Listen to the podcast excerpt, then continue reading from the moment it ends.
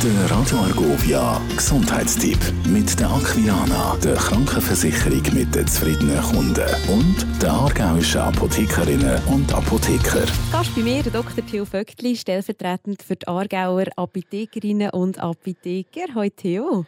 Nicole, hallo. Schönes Thema haben wir heute. Wir reden über das Küssen. Kann man Küssen wissenschaftlich begründen? Selbstverständlich. Hast du noch nie etwas von der Philematologie gehört? Äh, nein, sagt mir nichts. Das heisst äh, Kusswissenschaft von Philema, griechisch der Kuss und Logos die Lehre. Ah gut, ich muss sagen, also ich praktiziere es lieber, wenn ich da so gross drüber rede. Was passiert eigentlich mit dem Körper, wenn man küsst? Ursprünglich ist das ein Fütterungsritual also die Wiedergabe der vorgekauten Nahrung, was wir im Tierreich ja noch durchaus sehen. Auf der anderen Seite kommt man sich beim Küssen so nach, dass man einander schmeckt. Also dann merkt man, stimmt die Chemie oder stimmt es nicht, weil ein schlechter Atem oder ein schlechter Geschmack ist für den Partner nachher ein Warnsignal. Ups, der Mann oder die Frau, die ist nicht gesund, oder? Und taugt eigentlich nicht zur Wiederfortpflanzung. Das ist ganz wichtig. Und Interessant ist auch, und das weiß man, dass die Frauen während dem Eisprung, also dann, wenn sie befruchtbar sind, einen besonders guten Geruchssinn haben. Und ein Küssen ist sicher gesund, oder?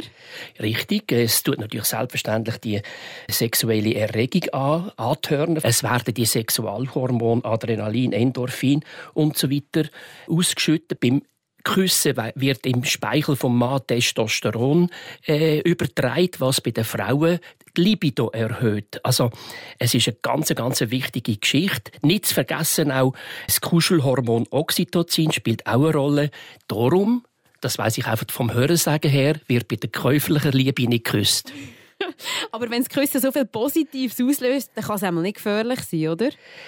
Küssen kann durchaus gefährlich sein. Denke mal an Herpesübertragung, Zytomegalie, Epstein-Barr-Virus, selbst der Helicobacter pylori, also der, der den Magengeschwür verursacht wird beim Küssen, überträgt. Und es gibt sogar Leute, die allergisch sind auf Küssen, weil zum Beispiel äh, Spuren von Erdnüsse an den Lippen noch hängen. Und da gibt es Leute, die absolut toxisch reagieren und eine riesen Allergie bauen. Also auch hier vorsichtig beim Küssen.